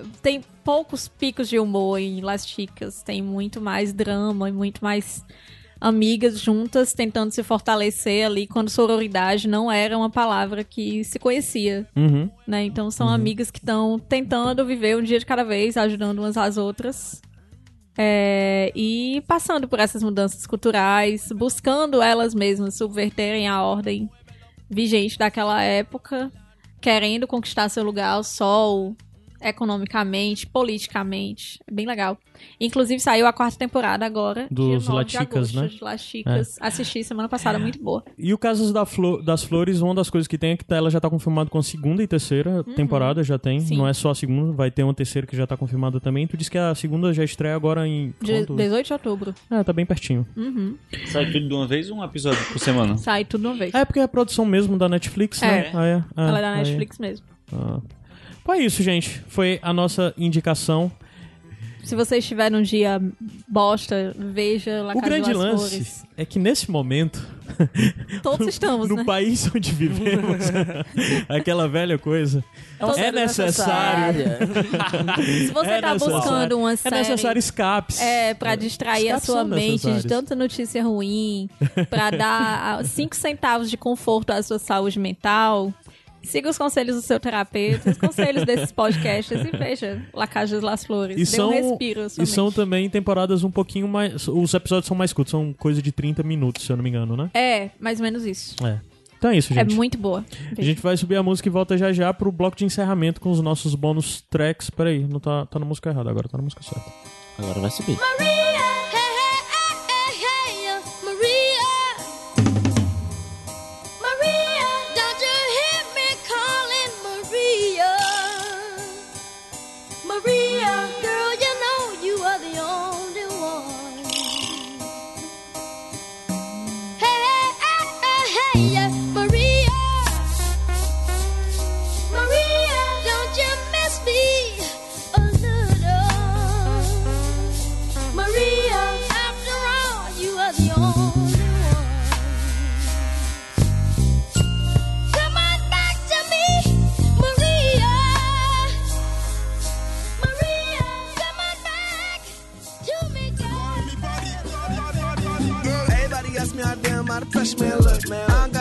to question. If I did, you'd probably never me again. That's a promise, not a and ain't no half stepping. Can't let it compromise the pace I'm setting. Grandma told me don't forget to count my blessings. Bringing up goes to ease my stress and was the one that she needed, but weren't expecting. Can't even Iradex Podcast volta pra gente fechar os nossos bônus tracks. Ah, eu vou começar dizendo os meus bem rápidos. O primeiro é que isso que vai estar tocando durante todos os bônus tracks é o disco novo do Brokehampton, que é um grupo de rap norte-americano, que na verdade não é bem só um grupo, é um coletivo, aquelas coisas que tem os caras que são os rappers, tem o DJ, tem o produtor, e é todo mundo responde sobre esse nome de Brokehampton. Ah, eles são, ficaram muito marcados porque eles foram muito prolíficos, se eu não me engano, no ano 2017, que só de 2017 soltaram três discos. E é um bocado de menino novinho, eles meio que estouraram. E o grande lance desse disco deles é que esse disco é o disco mais diferente deles, porque alguns anos já se passaram do grupo, e eles estão num canto agora onde parece que eles estão ma- mais maduros, mais velhos, e basicamente eles começam a sentir problemas que eles não sentiam antes. E esse disco, em muitos momentos, é um disco triste e melancólico, sabe? Parece que todos os caras estão impactados pela vida e pelo momento, sabe? Tem umas coisas bem tristes. A música vai terminar no final é uma música linda e bem triste. E é legal ver essas transformações da banda. Eles passaram por um problema muito grande, por um dos membros do grupo, que era um dos mais famosos, é, sofreu uma acusação de violência e de abuso sexual contra uma mulher. E no primeiro momento eles tentaram ficar do lado do cara e tal. No final das contas foi provado que o cara era culpado. E os caras entraram num, num nível de vergonha. Tiraram o cara do grupo e fizeram nota imensa pedindo desculpa e dizendo que eles estavam agindo muito depois do que era pra agir. E isso meio que impactou muito todos eles, sabe, de uma forma geral. Porque é um grupo bem diverso. Hoje em dia esses grupos de rap são bem diversos. É uma nova cara do rap. E eu acho que é muito legal esse disco. É, eu acho que é bem diferente dos anteriores, mas eu acho que vale a pena você conhecer a partir dele e voltar pra ver os outros, senão dá pra gostar só desse. É, o nome do disco é Ginger, eu não falei. A Camila me mostrou agora no celular. Uma outra coisa que eu nem indicar mais começou uma conversa aqui sobre igreja evangélica e tal. E até tinha falado com o Pedro e eu tinha cogitado indicar que é a série Sintonia do Condzilla do Netflix, que é basicamente isso repetidade infinita, a série do Condzilla do Netflix. Você para pra pensar que a série é pra ser um clipe.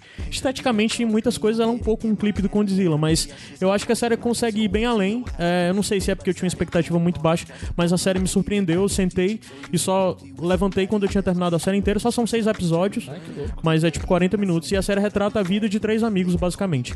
Um deles é ligado à coisa da música, de querer ser artista.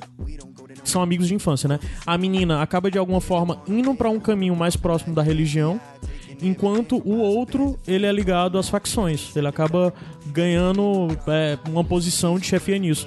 E vai mostrando a diferença entre os três. Eles são muito diferentes entre si, porque o que é ligado às facções é negro e sofre muito mais. O outro é filho da. São todos de comunidade, mas o outro é filho da mercearia e é da, da, da quebrada, é de periferia, mas nunca passou os problemas que os amigos deles passaram, sabe? E a série vai retratando a diferença entre eles e desenhando um cenário que, assim, eu, eu não conheço a periferia de São Paulo, né? Mas, assim, me parece muito crível, sabe? Eu acho que ele retrata muito bem e torna os personagens muito interessantes, você quer acompanhar eles. E o melhor de tudo é que nenhum deles é necessariamente só bom e tal. Você vê os caras vacilando pra caramba. Eles são muito errados, eles falham muito um com outros e tal. E é muito legal essa coisa de como ele conseguiu retratar. É uma série que me surpreendeu porque eu achei ela bem mais profunda do que eu esperava. Ela retrata muito bem essa realidade, suponho eu, né? Mas ela retrata muito bem essa. Inclusive melhor do que uma outra série que eu tô vendo, que é No Pico da Neblina, que é uma série que eu tô adorando, da, da, da HBO, aliás. Mas só que eu acho que ele retrata. O Sintonia retrata a periferia paulista bem melhor do que o No Pico da Neblina, é a impressão que eu tenho. No Pico da Neblina é o quê? É uma série que é um Brasil, uma realidade distópica do Brasil, onde a maconha tá liberada. O Congresso acabou de liberar a maconha. Já é minha outra dica, vai, vou dizer o no Pico da Neblina. Mas sintonia rapidão acaba. O No Pico da Neblina é... tá rolando ainda. Rolou saiu agora o quarto episódio só. O No Pico da Neblina é um cara que ele é de periferia, e ele é traficante, ele vende maconha, mas ele é um cara zero ligado à criminalidade. Apesar de o melhor amigo dele ser chefe de uma bocada no morro onde ele mora, né? E a, a série vai mostrando um retrato entre a realidade do melhor amigo dele e a dele. Ele basicamente é um cara que pega maconha e vende maconha pra playboyzada, sabe? Da Vila Madalena. É, uma das coisas que é muito interessante nessas duas séries é mostrar a relação das famílias com a criminalidade, porque essas pessoas, a única coisa que eles têm é criminalidade. O filho vender maconha não é nem estranho pra eles, sabe? Pra essa galera, porque é isso. É a única forma que eles têm de sobreviver, sabe? E o principal é focado na imagem desse personagem principal, que é o menino que vende maconha pra playboyzada. Ele não se envolve com mais nenhuma droga, não quer se envolver com nada mais de crime, mas em um momento no Brasil, é, a maconha é liberada, né? Isso é no Pico na Neblina. E ele passa por esse embate, porque, sei lá, ele vendia coisa de muito baixa qualidade. E do nada começa a aparecer as coisas que tem na Califórnia e tal. Aí vai retratando isso, aí fica mostrando a realidade do amigo dele, como tá lidando com isso, e dele que encontra um amigo playboy que diz: Vamos abrir uma loja de maconha junto comigo na Vila Madalena. Aí a série vai retratando essas coisas. massa. E é muito boa. E pronto, então é Tem isso. Eu indico as duas. Não, é HBO. O No Pico da Neblina é HBO e Sintonia é Netflix. Netflix, né? É. O Sintonia gira muito em torno dessa coisa da realidade do funk, né? Eu Porque, tinha óbvio. visto já o Sintonia lá no catálogo, mas ainda não parei pra ver. Me surpreendi, eu realmente recomendo. Foi uma série que me surpreendeu e já tem segunda temporada e eu quero ver como é que vai ser a segunda temporada disso. E no Pico da Neblina tá rolando ainda, só foi até agora quatro episódios. Ah, Rude. Eu, vamos lá. Eu vim aqui munido de zero coisas pra indicar, mas no meio da conversa aqui surgiu algumas ideias. A primeira coisa que eu vou indicar é o trabalho de uma pessoa que faz falta aqui, que Ah. tenho saudades, que é Zé Wellington. Zé Eu Wellington. vou indicar o Cangaço Overdrive. Posso até inclusive fazer uma cobrança porque ele tá me dizendo que vai esses dias aparecer para gravar. Vamos ver Por se vai favor, mesmo. apareça Zé Wellington. Então é isso, Cangaço Overdrive também trata de um futuro, só que ele é declaradamente um futuro, tipo, Bacurau vocês estavam falando, Uhum. onde eh, tá acontecendo a ocupação de um lugar X, que eu não vou lembrar direito o nome do lugar, e tá tendo a briga entre a galera que tá ocupando e um grupo paramilitar que quer expulsar o pessoal de lá. No meio desse embate é ressuscitado um cangaceiro de tempos atrás e um coronel que era de volante e eles dois tinham essa inimizade. Então a gente vai ter esse futuro numa cidade no interior, vai ter uma figura de um cangaceiro no futuro meio cyberpunk, tá ligado? E é muito bom, cara. O- primeiro que o Zé Wellington escreve demais. Escreve muito e toda a história, além de ter o diálogo normal de pessoas conversando, ela é narrada em forma de cordel durante a, a a- revista, né? Os balões dando contexto das coisas são todos cordéis, né? E assim, o traço, eu esqueci o nome do rapaz, é muito bonito. As cores são maravilhosas. A parada meio neon, que eu sempre acho massa, tem um, um queda por neon. E outra coisa que eu vou indicar também ainda sobre cangaço e Nordeste é um livro que eu li recentemente que se chama Os Cangaceiros. É um livro lá da Boitempo. Boitempo paga nós, ou me paga só, que eu sou egoísta. Esse é um livro mais acadêmico, por assim dizer. É um ensaio histórico sobre o que foi o movimento do cangaço no, no Nordeste. Acho curioso porque o autor não é nordestino, mas mesmo assim é um trabalho de pesquisa muito interessante. É uma visão mais acadêmica da coisa, sabe? Pega muito contexto histórico e quebra alguns paradigmas que você tem na cabeça, assim, até, pela visão mais romantizada que a gente tem da coisa. E aí, se por último, como a Camila indicou uma série que faz ir, eu vou indicar a última coisa que eu assisti que me fez ir, que é uma coisa que o Caio gosta, que é o Bar é Barry, né? Barry, cara. Barry, eu segunda assisti temporada a primeira temporada. Tu viu a segunda ainda, primeira, não? Ainda não vi a segunda. Eu adorei, cara. É apaixonante. Só a primeira? Só a primeira. É incrível aquilo ali. É Tu viu as bom, duas? cara. Muito bom, né, cara? Semanalmente, todo É. domingo. A gente já indicou aqui no Iradex Podcast há muito tempo atrás e eu acho que a segunda temporada conseguiu aumentar o nível Sim. da série, assim. Gente, é obra de arte aquilo ali. É, Pelo de verdade. Deus. Não vou falar muito, você volte e escute o Iradex. eu Pronto. Camila? Bom, eu vou indicar algumas coisas. Até lembrei agora de um livro pra indicar, já que tu falou dessa série, Sintonia no Pico da Neblina. Uhum. É, vou indicar A Vida Invisível de Eurídice Guzmão, que é um livro muito bom da Marta Batalha, que foi adaptado agora pelo Karim Ainus e Hum. vai concorrer ao Oscar. Esse Tá livro é na, na- tá na long list, né? Do Oscar já, como indicação É o brasileira. nosso é o indicado brasileiro ao É. Oscar. Isso. E esse livro é muito bom, da Marta Batalha. Ela fala da vida de uma mulher que. Uma mulher comum, que ao longo dessa vida extremamente comum, ela descobre muitos talentos. E ela não pode mostrar ao mundo esses talentos porque a família, a sociedade, o marido diz que o papel dela é ser aquela mulher ali do lar, é servir, estar ali à disposição dos filhos, do marido. Ela não deve ser uma mulher de talentos, né? E os talentos dela ela- servem só para a família, né? Devem servir para o marido, para os filhos. Ela começa a descobrir que cozinha muito bem. Aí o marido se beneficia disso, os filhos. Ela faz pratos ótimos, maravilhosos para a família. Mas só pra isso. Ela quer mostrar isso pro mundo. Ela quer ter o dinheiro dela. Ela quer ter um espaço pra ela. E ela não pode. E depois ela começa a, a se dedicar a outras atividades. E tudo aquilo que ela se dedica sai muito bem feito. Mas ela não pode mostrar isso pro mundo porque. Por conta dessas imposições sociais. O livro é de época ou é tipo ele é contemporâneo? Fala- Ele retrata ele é períodos de antigo, né? tempos diferentes, não? Sim, Tem isso? No, pelo menos no filme, o trailer do filme do Karim. Sim. A Qual é versão. o livro? Deixa eu ver aqui. Qual o nome? Ele é tipo 1920, né? Mais ou menos por aí. É. A Vida ver aqui. Invisível de Eurídice Guzmão. É, é, é longo? Dá pra ler rápido? Não, é pequenininho. Massa, É eu queria muito, ver muito antes de ver o filme. Pois é, eu, eu Vai li dar esse tempo? livro E o filme já assisti. já esse fim de semana, né? É. Eu li, esse livro é de 2016. Ah. E depois ela escreveu Nunca Houve um Castelo, de 2018, que eu comprei e ainda não terminei de ler, só comecei. Parece bem legal também. É, e, e é curtinho, é um livro bom. Eu li em 2017 esse livro. E é muito bom, é uma leitura ótima.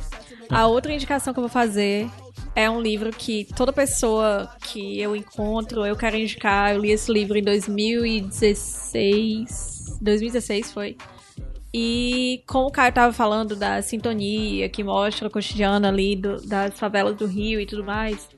E depois dessa. Sintonia é São Paulo. As duas séries são São Paulo, na Ah, verdade. São Paulo, é. né?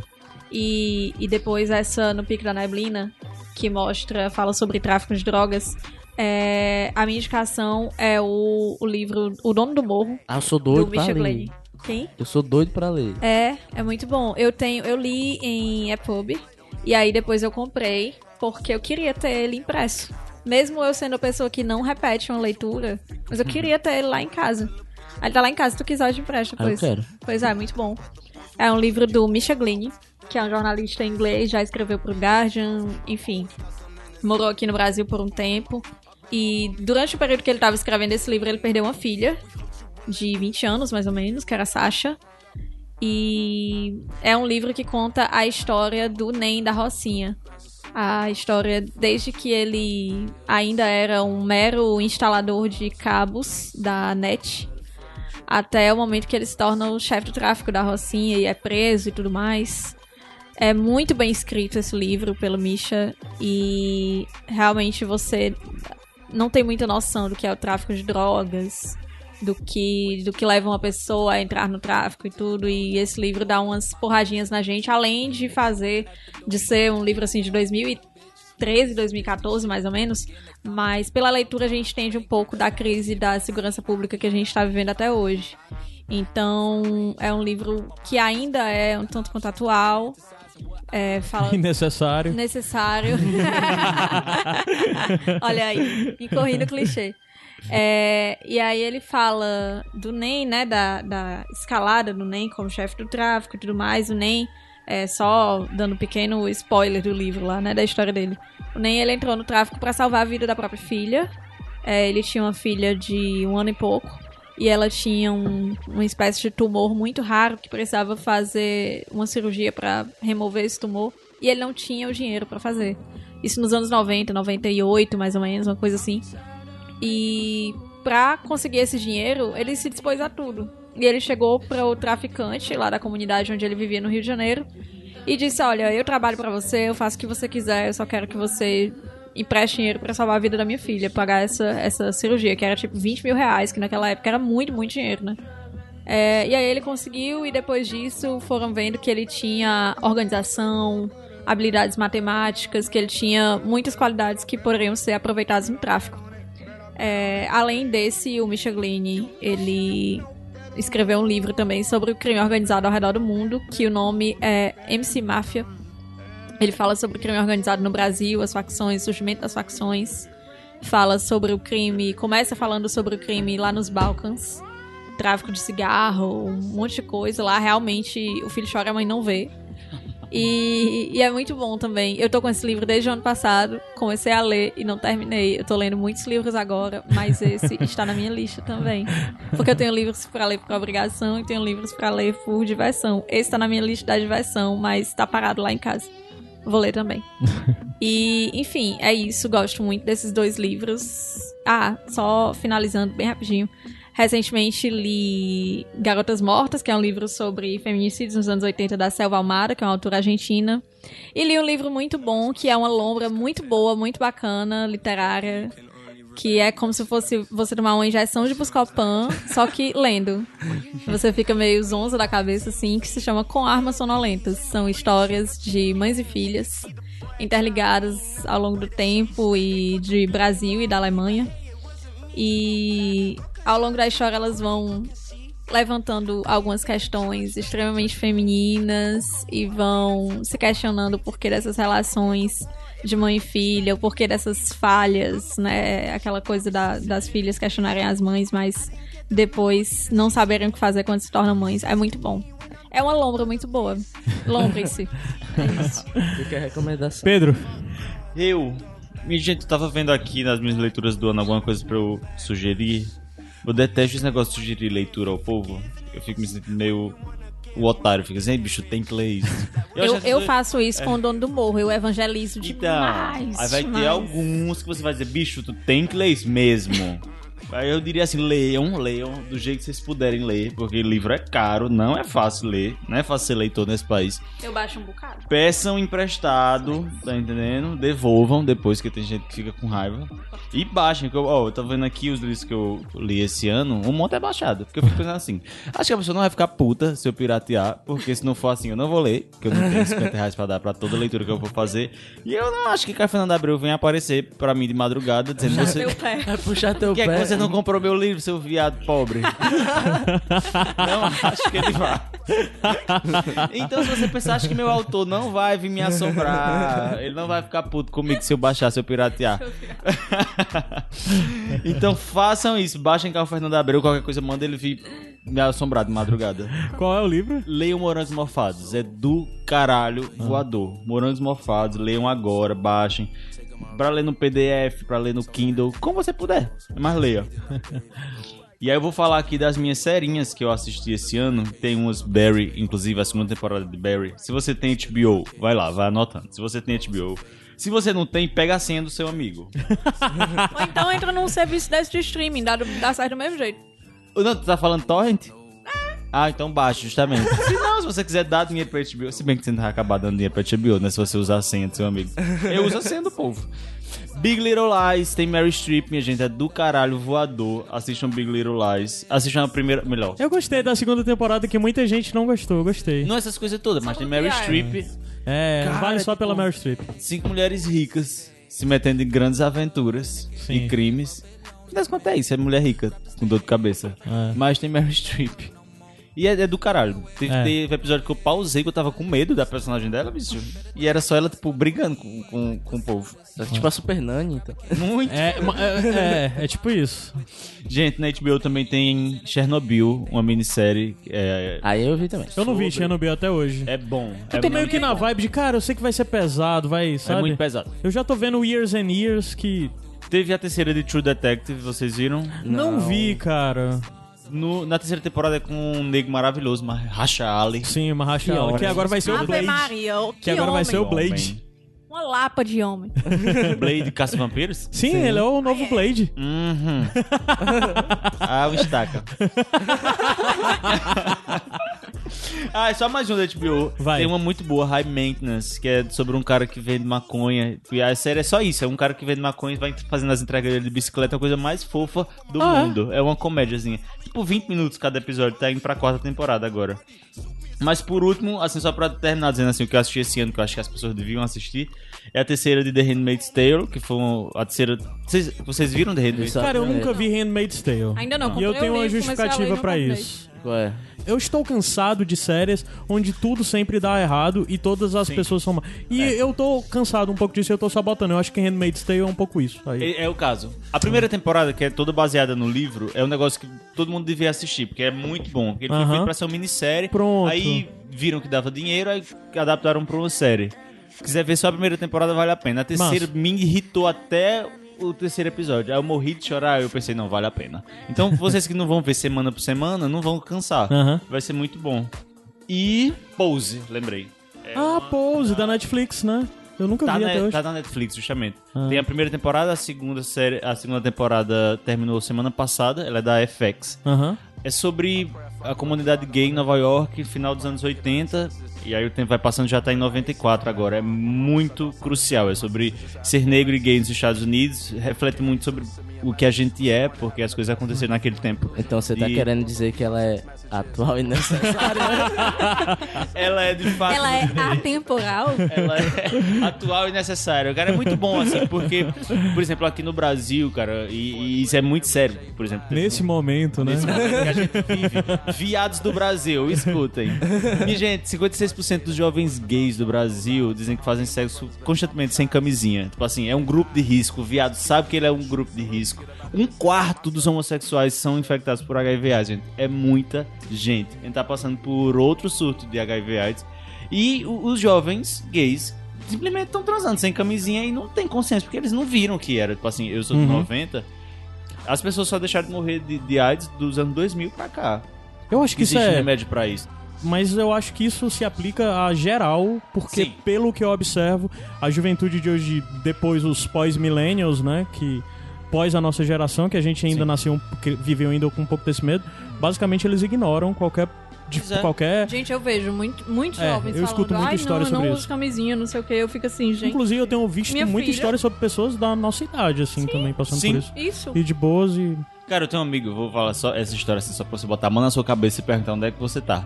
Aqui de Fortaleza, que falou. Doutora Márcia,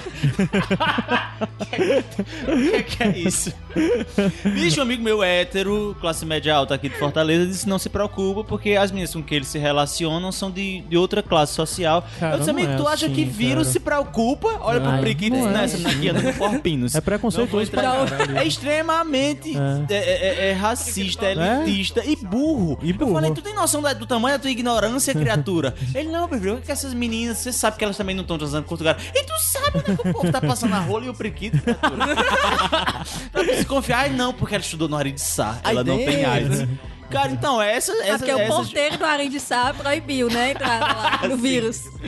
Meu povo, bota a mão na consciência, pelo amor de Deus, não assiste Pose. Viado, você que você não tá entendendo onde é que você tá, assista Pose, saiba o que foi que os viados dos anos 90 passaram. Eu ouvi isso também de alguns amigos, só complementando o que tu falou. De, ah, não, eu não saio. Mas não era nem essa questão de, ah, porque a menina é de uma classe social, não. Mas ouvi gente dizendo assim, não, porque essa menina, ela sai com poucas pessoas. não sei o que, cara. basta sair com. Falando por mim, assim, seja. não confie em quem tem uma carinha angelical, né? Não confie. A pessoa tem uma carinha angelical, mas ela tem uma agenda no Google separada pra Sim. esquemas. Sim, cores separadas pra, pra não confundir, né? Os Tem um Excel. É, até meninas Excel. muito seletivas que transam realmente com poucas pessoas. Se liga, porque os homens realmente não estão dizendo pra vocês o que é que ele- onde é que eles andam passando. É, exatamente, deles. basta Então, uma, né, pessoa. sim.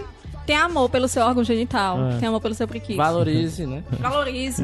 Não trate como se você tivesse achado terreno baldio. Gente, a última coisa, porque a gente falou tudo isso, e eu queria fazer um convite, porque inclusive se você. Aliás, exclusivamente o pessoal que tá aqui por Fortaleza, é que O podcast tá saindo nessa quinta, sexta-feira começa o Cine Ceará. E, cara, vamos pro Cine Ceará. Programação muito boa, tudo Vamos, gratuito. riquíssimo, gente, Cine São de Deus. Luís e também no Cinema do Dragão do Mar. Tem um link aqui que tem toda a programação, inclusive quarta-feira, na tarde de quarta-feira no Dragão do Mar, não lembro exatamente o horário, vai passar o filme que eu trabalhei no Porto Iracema em 2017, que eu fui diretor de som do filme, então Ah, qualquer coisa. O nome do o filme é. Grilhões, se for procurei vão ver lá. Só isso, pessoal. Mas pra encerrar, é bom lembrar que assim, a gente falou de Bacurau aqui, filme de dois diretores pernambucanos. Aham. A vida Ah, o invisível Carim. de Eritz Guzmão. Carim, cearense. Diretor cearense, uma pessoa que A gente tá já falou do um- carinha aqui, a gente já falou do. Não, eu tô falando aqui no Iradex, a gente Sim, já sim. indicou ah, Céu de Sueli. o Céu do Cioli só. Obra de arte. Acho que foi. Foi? Madame Satã, talvez? Não, acho ah, não lembro. Mas a gente já falou de carinha aqui, vou estar linkado do que, que foi. A Mas tá conheço a passando- obra do carinha em Nus, porque. É, a gente tá passando por um momento terrível no cinema brasileiro. Tá- É o pior ano pro cinema brasileiro, na, na conjuntura que a gente tá passando, e é o melhor ano. Agora, é, chupa é porque o pior, pior ano é a perspectiva do que vem depois, mas o que tá acontecendo agora, o que tá sendo exibido, Não, tanto de filme foda, eles né? puxam o, o, É. pro que vem depois, tá entendendo? E é incrível que seja tudo cinema nordestino. E outra, apesar de esse país, a gente tá vendo esse país, tá acontecendo tudo isso, cara, observem o que vai ser feito culturalmente nesse país, porque vai vir muita coisa foda. Muita coisa foda, muita coisa. Então é isso, pessoal. Muito obrigado para vocês que escutaram até agora, inclusive esse bonus track que foi o mais longo da história de todos esses Iradex Podcast, provavelmente. Mas agradecer aos meninos. Muito obrigado por vocês terem vindo. Muito legal vocês que é terem gravado isso? aqui. que E eu vou, vou chamar vocês para gravar mais vezes Iradex Podcast. Inclusive também gravar mais sem fins, porque o potencial é sempre gigante. Vamos se queimar mais aí. Precisa aqui. assassinar nossa reputação aqui. Um dia, quando eu for funcionária pública, ouvirem lá o meu podcast impedirem minha promoção. Pra Camila cair na investigação social, né, do concurso. Gente, obrigado. Até semana que vem. eu sou Cheiro, Caio tchau, tchau. Anderson. Eu sou Roberto Rudinei. Eu sou Camila Soares. Eu sou Pedro Felipe. Tchau, pessoal. Tchau. E vamos pro Cine Será. I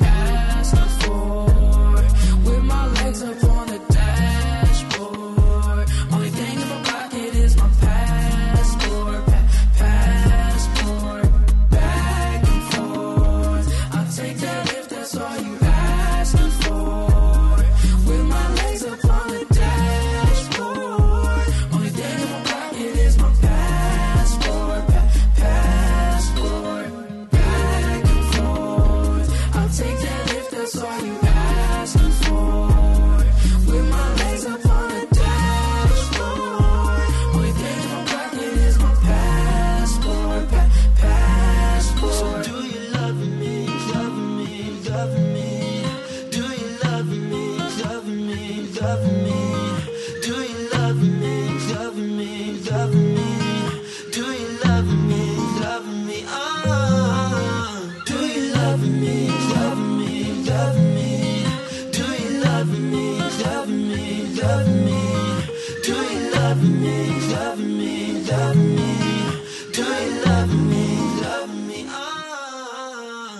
Podcast editado por Caio Anderson.